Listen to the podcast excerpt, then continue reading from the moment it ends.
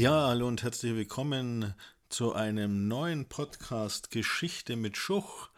Auch diesmal geht es wieder um die US-amerikanische Geschichte und zwar werfen wir heute mal einen Blick auf das amerikanische Selbstverständnis, auf das amerikanische Selbstbewusstsein, wie es sich im 19. Jahrhundert ausgebildet hat. Und hier haben wir verschiedene Aspekte, die eine ganz wichtige Rolle spielen. Zunächst einmal der Pioniergeist der Frontierbewegung. Die Siedler, die im 19. Jahrhundert angefangen haben, die Grenze immer weiter nach Westen zu verschieben, waren durch diesen Spirit of Frontier geprägt, dass man gesagt hat, man setzt sich immer neue Ziele und man verschiebt die Grenze immer weiter um die eigene Kultur und die eigene Zivilisation zu verbreiten.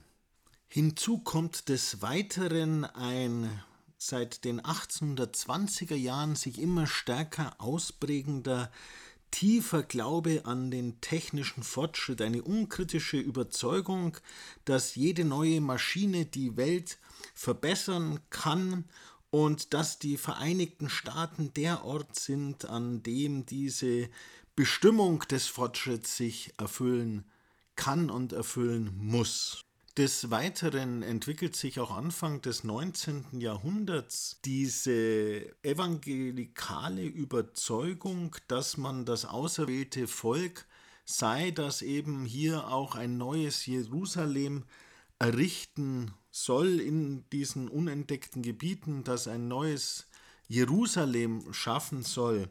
Während noch bei den Gründervätern und auch in der amerikanischen Verfassung von 1787 Gott eigentlich keine wesentliche Rolle spielt und wir ja diese strenge Trennung von Staat und Kirche haben, die ja auch heute noch in der amerikanischen Verfassung festgeschrieben ist, entwickelte sich am Beginn des 19. Jahrhunderts eine starke puritanisch-evangelikale Bewegung, die eben den christlichen Glauben als wesentlich für die Demokratie sah und die die Auserwähltheit des amerikanischen Volkes postulierten. Es war der New Yorker Rechtsanwalt und Redakteur John O'Sullivan, der 1839 schrieb, die Demokratie sei nicht mehr und nicht weniger als der christliche Glaube in seiner irdischen Gestalt und er war es auch, der den Begriff der Manifest Destiny prägte und damit die Vorstellung,